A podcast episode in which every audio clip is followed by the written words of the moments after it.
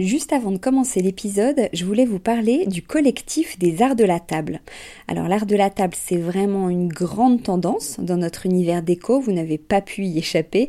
Toutes ces jolies tables qu'on peut voir en photo sur Instagram ou dans les magazines, qui nous inspirent, qu'on a envie de reproduire quand on reçoit, ou même au quotidien. Tous ces chefs et ces restaurants qui font attention autant au contenu qu'au contenant, et toute cette jolie vaisselle qu'on peut voir dans les boutiques, eh bien c'est tout ça que défend le collectif des arts de la table, qui a pour ambition donc de promouvoir et de valoriser la filière française des arts de la table. Grandes marques, créateurs indépendants, artisans et détaillants passionnés, ils sont tous unis d'une même voix pour faire rayonner leur savoir-faire et leurs produits mais aussi pour vous inspirer.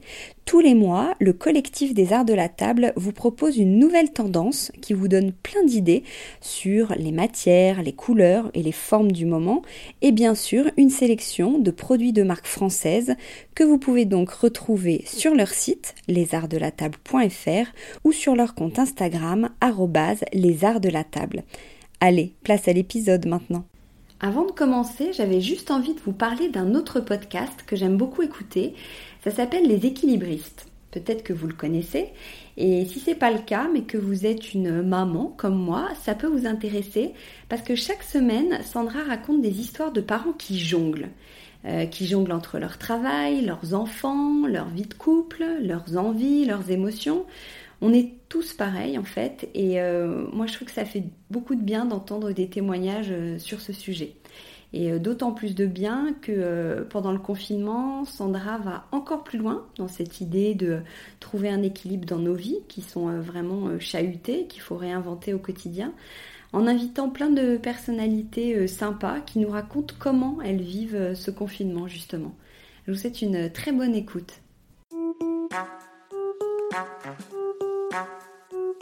Bienvenue sur Décodeur, le podcast qui parle de celles et ceux qui font la déco aujourd'hui.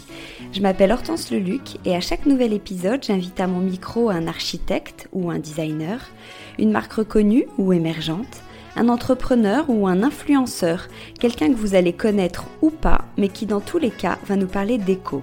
Son parcours, son métier, son quotidien, son univers, ses goûts, on saura tout. Enfin, j'espère.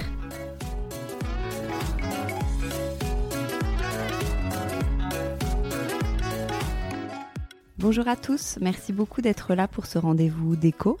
Pour ceux qui écoutent pour la première fois, bienvenue. Surtout, n'oubliez pas de vous abonner à ce podcast pour ne pas rater les prochains épisodes. Le sujet des couleurs, c'est le sujet numéro un en déco, celui qui nous concerne tous, qui nous questionne tous. On a envie de savoir quelles couleurs on peut associer, quelles couleurs il faudrait privilégier dans telle ou telle pièce, quelles couleurs font du bien ou au contraire celles qu'il faudrait bannir. Donc ça fait quelques mois que je voulais faire un épisode sur ce thème et encore plus depuis que j'avais croisé Jean-Gabriel Cos, designer couleur et directeur artistique des peintures Perrault et compagnie, mon invité d'aujourd'hui. Depuis une quinzaine d'années, Jean-Gabriel suit l'évolution des tendances de la couleur dans les différents domaines, la mode, les cosmétiques, l'automobile et bien sûr euh, la déco et tant d'autres. Il partage ses recommandations dans tous ces secteurs et nous prouve, grâce à différentes études scientifiques ou expériences, à quel point les couleurs influencent nos humeurs ou nos comportements. Alors en cette période de confinement, j'avais envie d'avoir son avis sur le sujet des couleurs dans la maison. Bonjour euh, Jean-Gabriel. Bonjour Hortense, ravi d'être avec vous. Ouais, moi aussi, je suis très contente. Euh, on vit une, période assez inédite avec le fait d'être confiné euh, chez soi. On passe beaucoup de temps dans sa maison ou son appartement. J'ai pu lire à droite à gauche que pour se sentir bien, en tout cas mieux dans son intérieur, il faudrait plutôt euh, épurer, ranger, éclairer, voire éclaircir, donc plutôt aller vers des teintes neutres, notamment peut-être le blanc. Or vous, c'est pas euh, du tout votre euh, votre approche. Vous seriez même le genre à dire euh, tout sauf du blanc. Est-ce que c'est à peu près ça votre philosophie? Alors c'est pas ma philosophie. En fait, c'est plutôt le résultat des recherches que j'ai pu faire. Moi, je suis designer, je suis pas scientifique.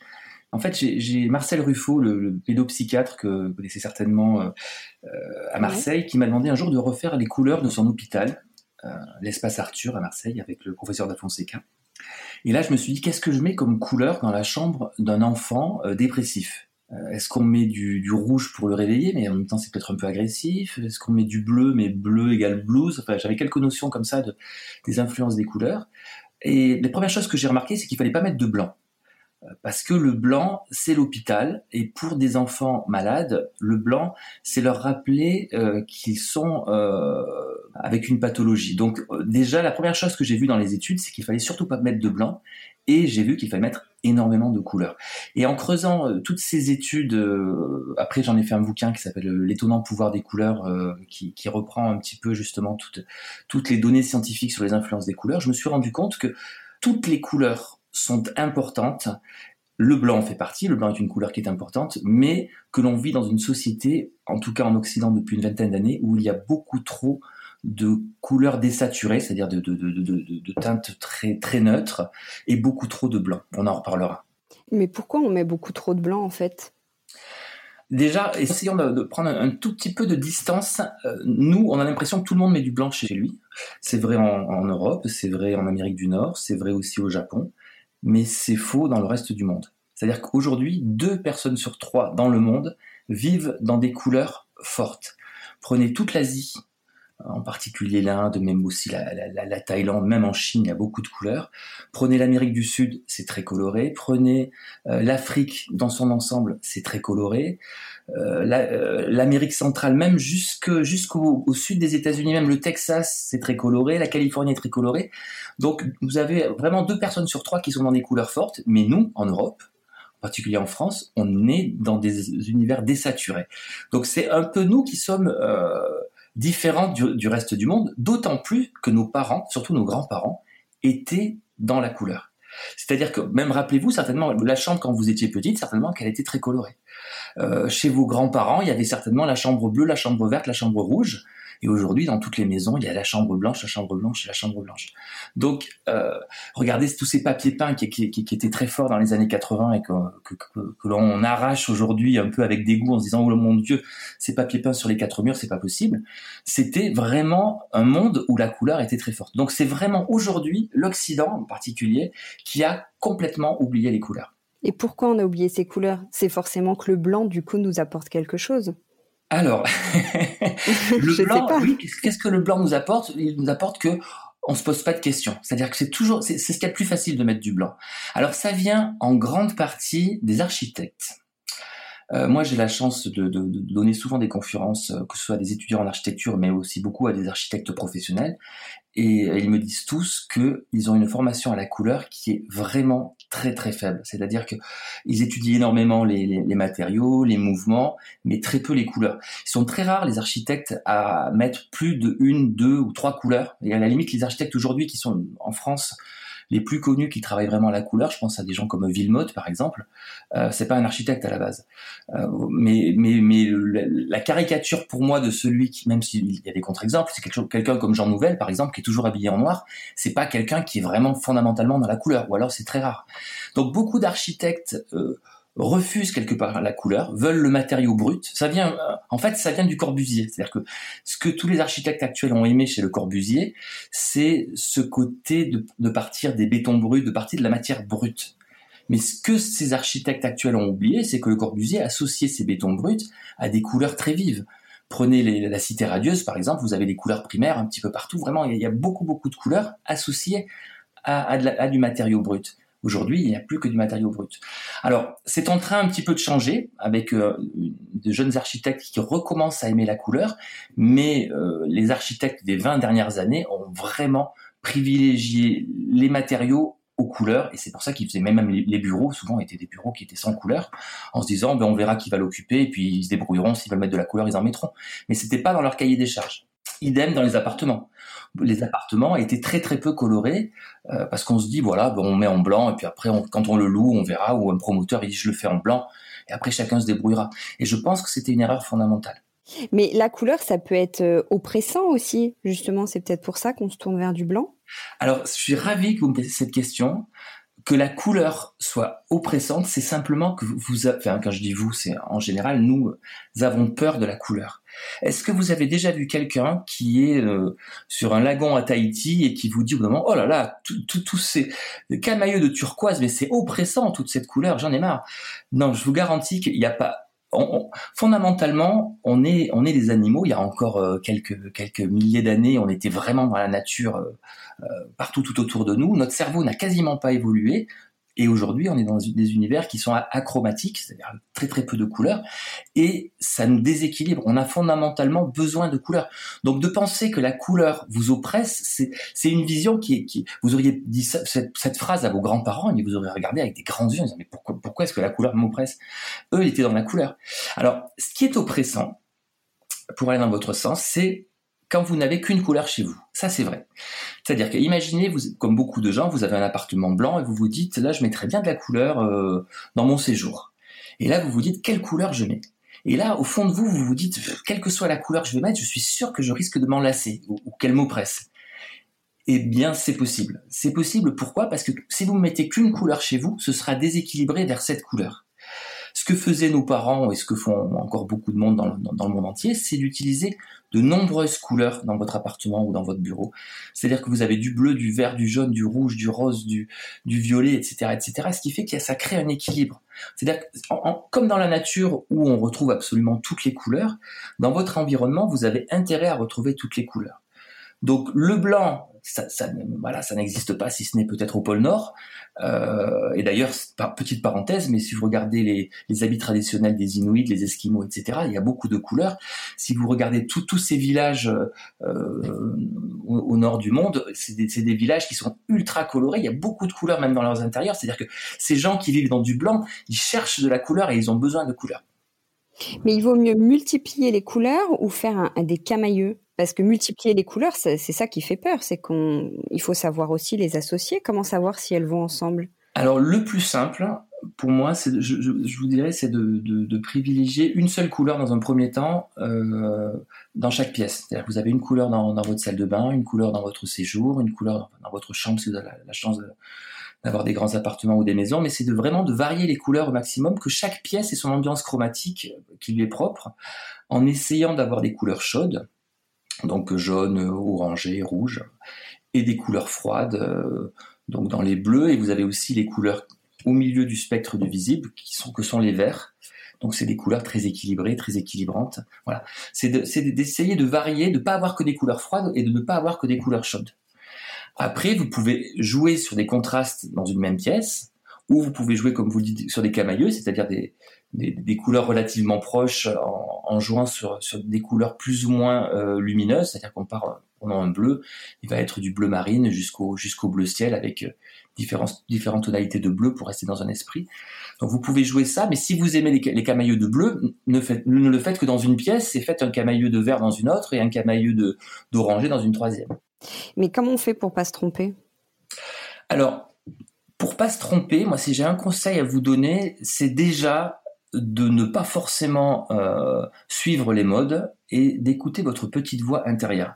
Votre petite voix intérieure, c'est simple, quand vous, regardez des, des, Pinterest ou des, des Instagram, regardez des, des, sites de déco, et quand vous dites « Ah, ça j'aime bien eh ben, le j'aime bien, votre petite voix intérieure vous dit ça, ça vous correspond. Voilà.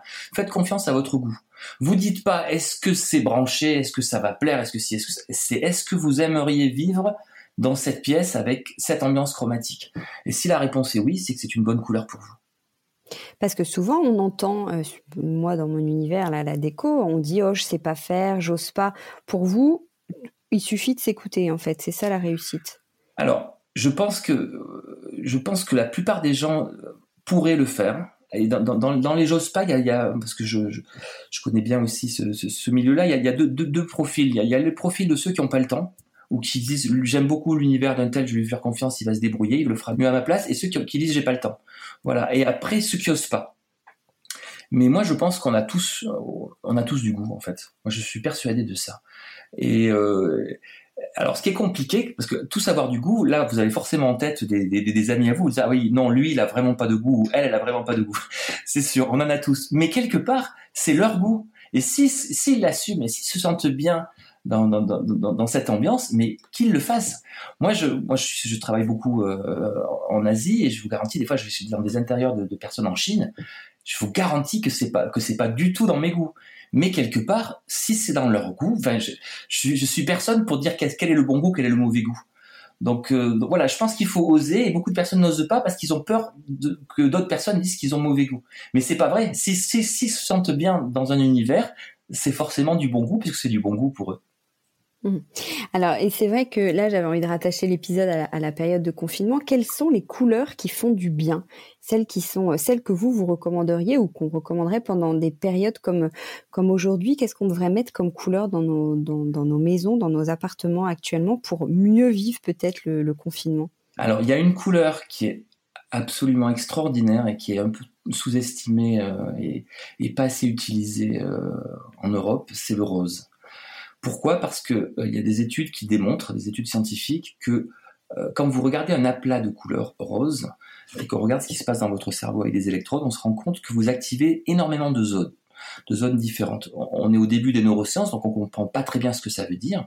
Mais quand on regarde une image de bonheur, c'est une étude en Angleterre où on montrait des, images d'enfants heureux, d'enfants qui sourient, on se rend compte que dans notre cerveau, on active exactement les mêmes zones. Donc l'expression voir la vie en rose, depuis 4 ou 5 ans, elle est scientifiquement prouvée. Donc le rose est une couleur formidable. Vous voyez du rose, vous voyez du bonheur. Donc déjà, ça c'est une bonne chose. On devrait tous avoir du rose chez soi ou porter du rose d'une manière ou d'une autre, avoir du rose quelque part. Ensuite, je vous disais tout à l'heure, c'est de varier les couleurs. Parce que quand on est confiné chez soi, il y a une certaine monotonie. Encore une fois, je parlais de nos, ancêtres qui étaient dans la nature, eh ben, ils se levaient le matin, il y avait la couleur de l'herbe allait changer, ils allaient la, la couleur de l'eau, le, ciel qui change, etc. Donc il y avait des couleurs qui changeaient en permanence, la couleur des fleurs, etc. Ils voyaient énormément de couleurs. Quand on est bloqué chez nous, on ne voit qu'une couleur ou très peu de couleurs. Donc, d'avoir de nombreuses couleurs chez soi, d'avoir un, petit bout de jardin, ça change tout. Parce que justement, on a toutes ces couleurs, on a ce vert. Euh, et, c'est quelque chose d'important. Donc ceux qui ont la chance d'avoir un appartement le ressentent peut-être un peu moins, mais ceux qui sont coincés dans un deux pièces blanc, je pense que effectivement c'est très difficile. Mais la couleur, on l'apporte comment pour vous? C'est euh, forcément par les, murs, la peinture, du papier peint, ou vous pensez aussi à des touches de couleur, le mobilier, les objets déco?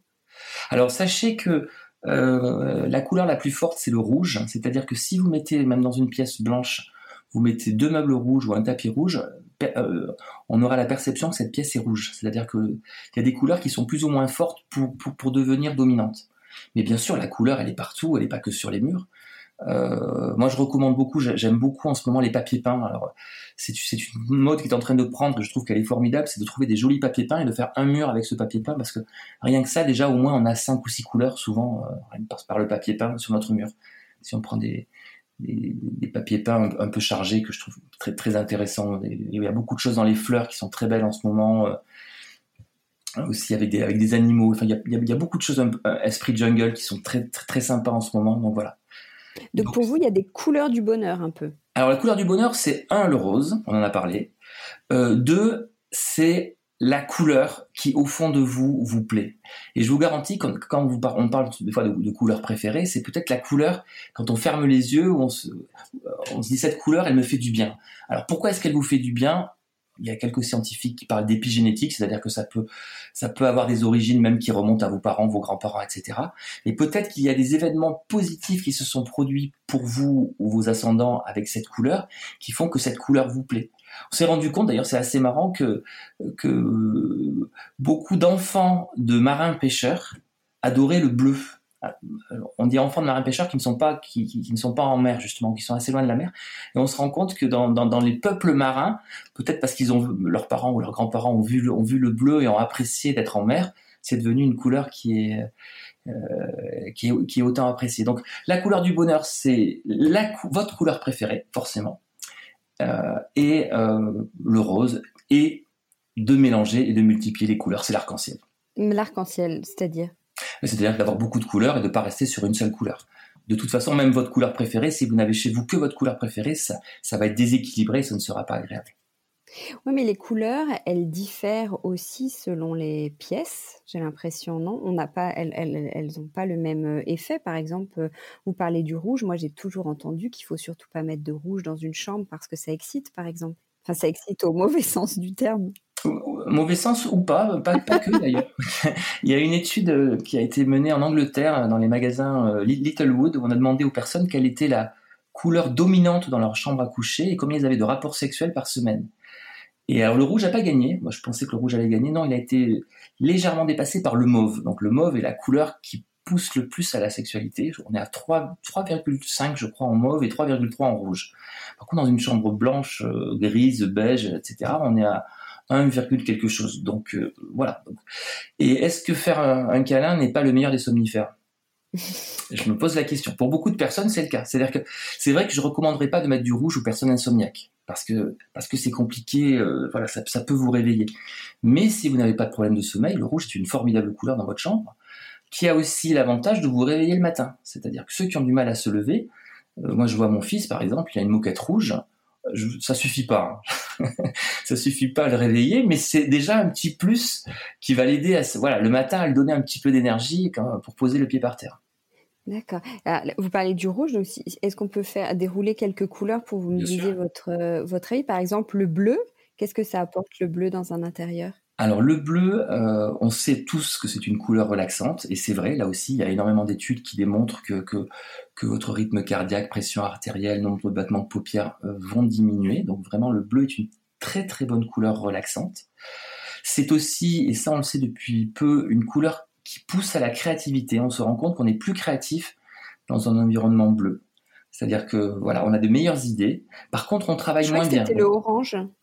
Ah non, les deux couleurs créatives, c'est le bleu euh, et le vert. C'est les deux couleurs on a, ça a été démontré où on, trouve les meilleures idées dans ces, ce sont ces deux couleurs-là. Le orange, c'est la meilleure couleur qui soit pour la communication. En fait, quand vous regardez, là aussi, il y a beaucoup d'études intéressantes sur des, on regarde des aplats de couleurs et on regarde ce qui se passe dans le cerveau. Quand vous regardez du orange, vous activez beaucoup de zones, mais en particulier la zone du langage. Donc c'est la couleur de la communication. Voilà aussi l'une des raisons pour laquelle on a un opérateur de téléphonie mobile qui porte le nom de ce fruit. C'est vraiment la couleur de la communication. Euh, couleur créative bleu, bleu vert, et donc du coup, par opposition, le rouge, on est moins créatif dans du rouge. Mais par contre, on est plus productif. C'est-à-dire que si vous, vous devez rester concentré longtemps, vous travaillerez avec une meilleure productivité dans du rouge ou dans du orange que dans du bleu ou du vert. Voilà. Donc chaque couleur a ses points positifs et ses points négatifs. D'accord. Et le jaune, par exemple? Ah, jaune, formidable couleur qui est, malheureusement pas assez utilisée parce que quand vous avez du jaune chez vous, vous avez un, soleil dans votre maison. Donc c'est vraiment une couleur euh, que je recommande. Il fait toujours beau chez vous. Et c'est une couleur chaude. C'est aussi le feu. C'est donc euh, c'est une couleur qui fait du bien, une couleur qui réchauffe sans avoir l'agressivité du rouge. Donc c'est une très très belle couleur. La difficulté du jaune, c'est qu'il y a beaucoup de jaunes qui vont pas forcément avec le blanc. Donc l'esprit, on fait un mur en couleur et trois murs blancs, ça marche un tout petit peu moins bien avec du jaune. Ça marche, le gris va très bien avec le jaune, par exemple, même des gris clairs.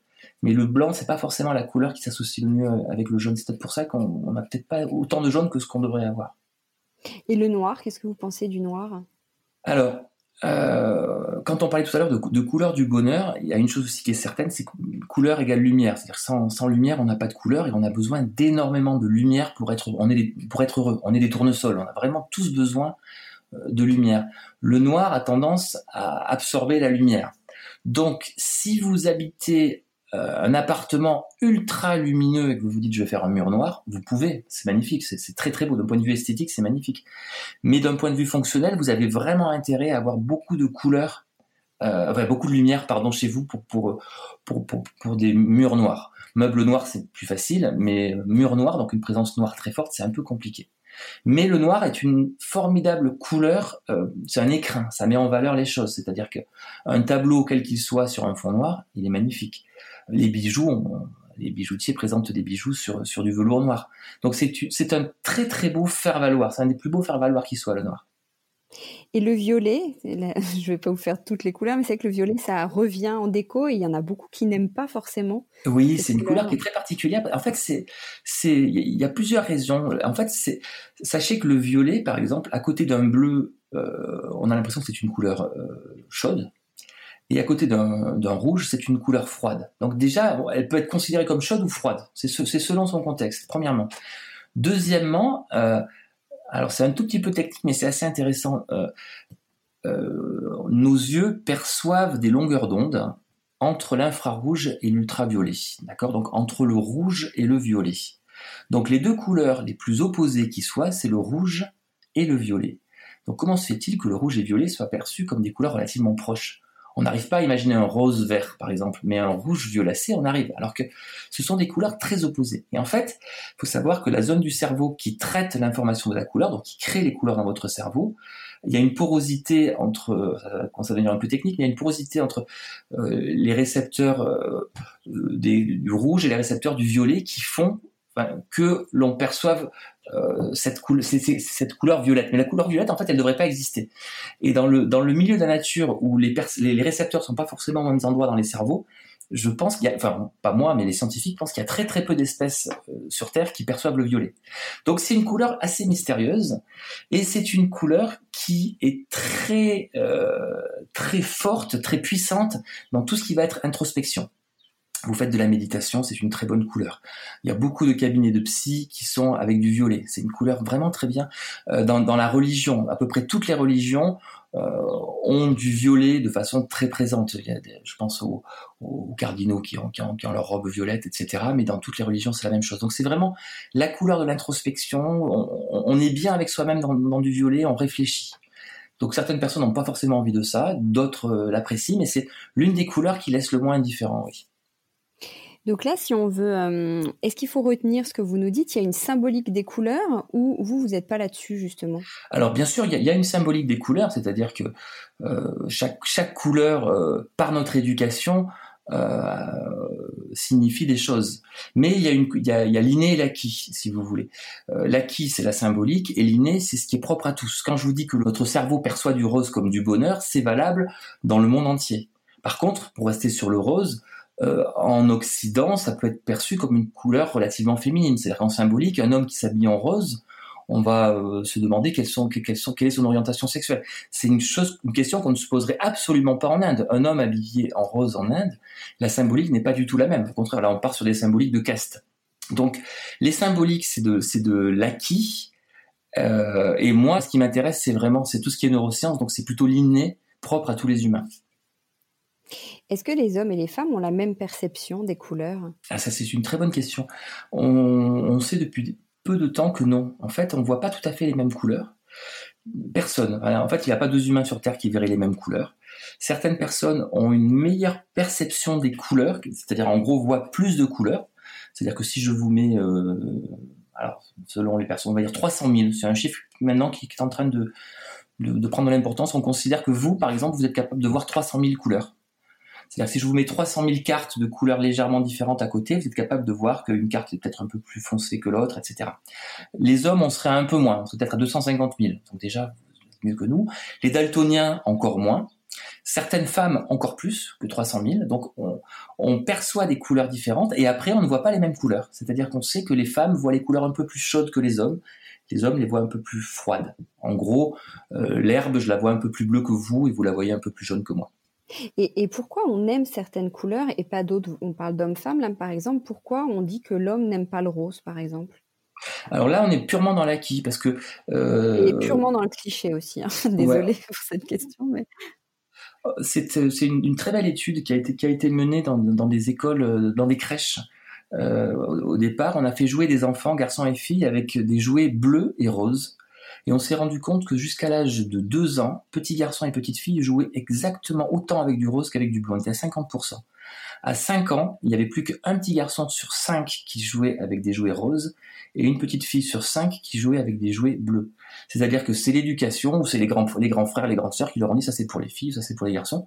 Mais de, manière naturelle, les, garçons aiment autant le rose que les filles. Et qu'est-ce que vous pensez des mmh, dans le monde de la déco, ça se fait beaucoup tous les tous les ans, il y a la couleur de l'année, que ce soit la couleur euh, qui est élue par Pantone ou par d'autres marques. Qu'est-ce que vous pensez de ça? Moi, je pense que tout ce qui peut vous donner envie, nous donner envie à tous de mettre de la couleur chez nous, que ce soit en mobilier ou, ou sur nos murs, ça nous fait du bien.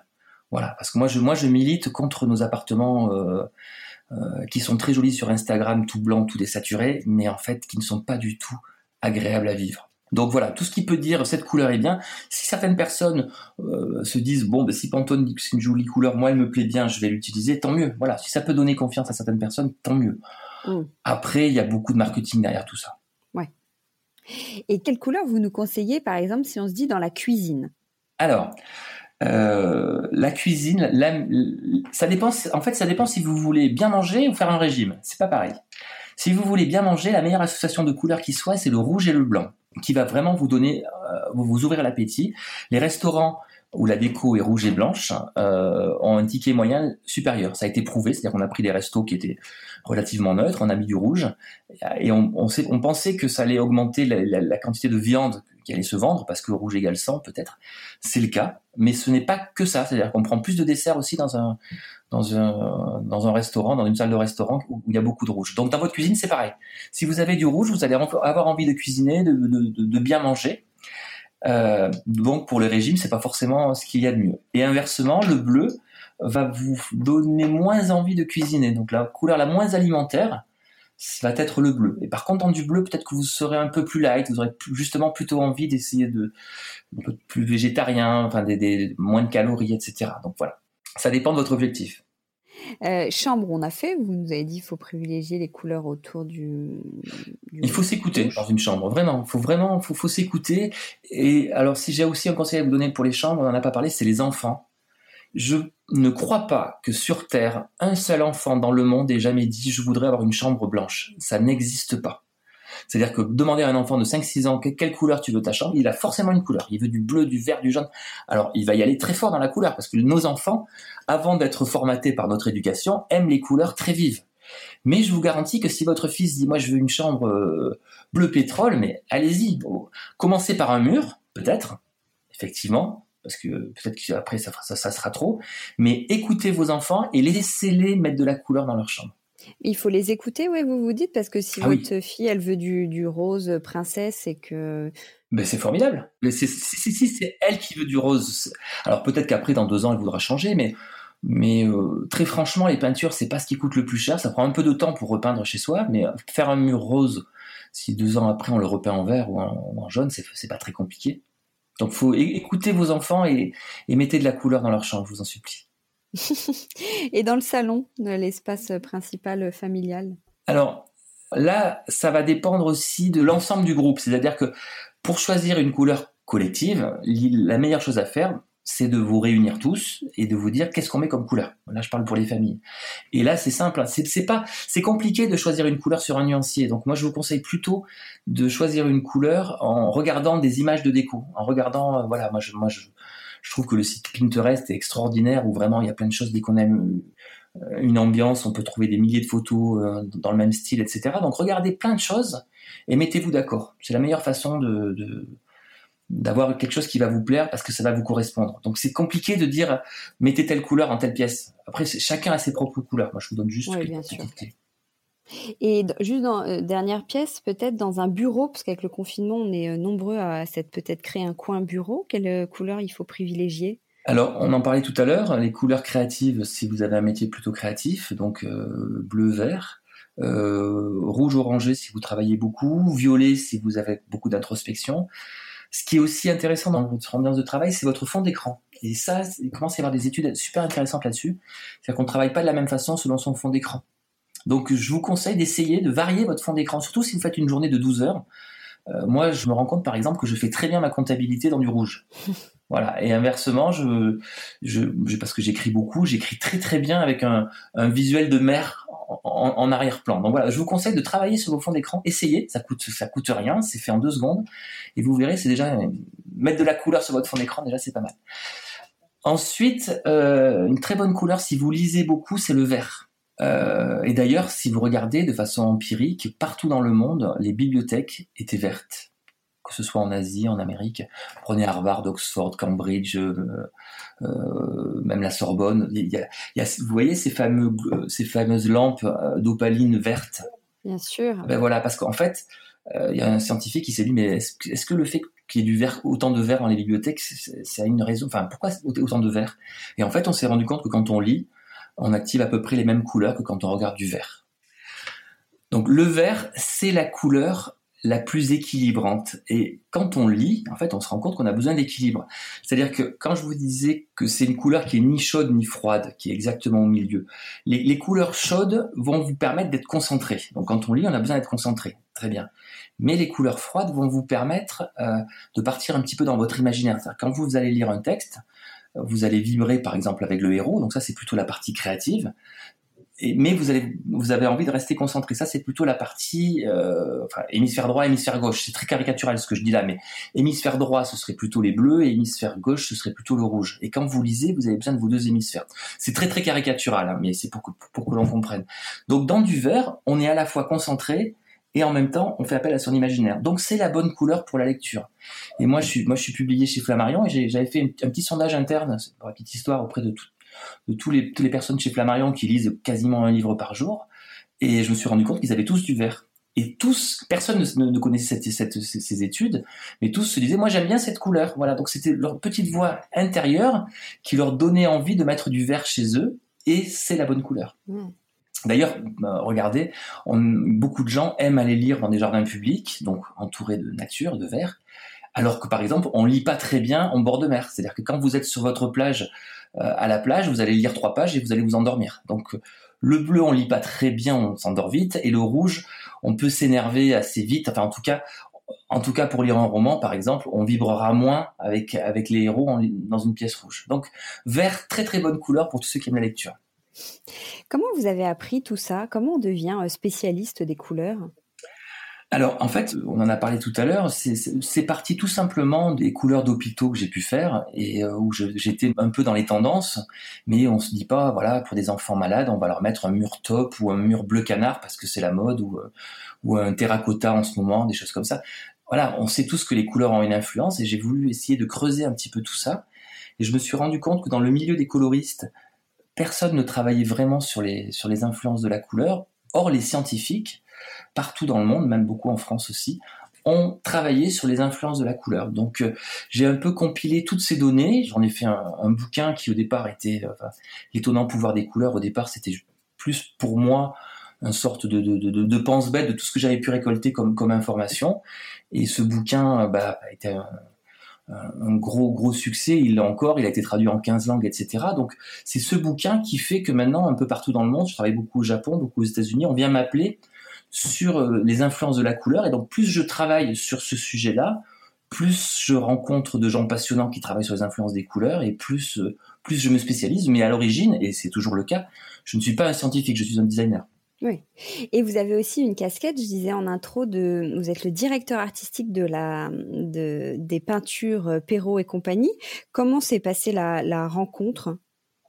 Alors, Perrault, euh, PE2ROT, d'ailleurs, pour ceux qui voudraient regarder, j'ai été approché par beaucoup de marques de peinture, ça faisait un petit moment, et je, m'étais toujours interdit d'y de, aller parce que j'avais pas vraiment le temps, je, suis beaucoup à l'étranger. Et le, le Nasser Goulamali, qui est le patron de ce groupe euh, de peinture qui s'appelle Comus m'a dit voilà nous on voudrait vraiment lancer une marque de peinture très haut de gamme et euh, vous avez carte blanche. Il m'a dit ça. Alors j'ai dit ah, carte blanche c'est quand même sympa. Et euh, tout à l'heure, vous parliez des, des, des, couleurs de des couleurs de l'année, et je me suis dit, ben moi, je vais peut-être essayer de faire mes couleurs de l'année moi aussi à, ma façon, pour essayer de donner envie aux gens de, de mettre de la couleur. Donc, la genèse de, de, de, de cette marque de peinture, c'est de me dire, et si je trouvais des couleurs qui plaisent, mais qui plaisent euh, à tous les coups. Et pour qu'elles plaisent à tous les coups, il faut trouver quelque chose qui fait que vous êtes en confiance. Et là, j'avais travaillé, j'avais la chance à ce moment-là de travailler au Japon sur les impressionnistes. Et les Japonais adorent ces couleurs, mais nous aussi en France, on les adore. Le musée d'Orsay est un énorme succès. je me suis dit, mais les, impressionnistes, ce sont les plus grands coloristes de tous les temps. Ils étaient capables de faire des associations de couleurs il y a un siècle qui étaient extraordinaires et qu'on trouve encore extraordinaires. Donc, c'est-à-dire qu'elles sont hors mode, hors tendance.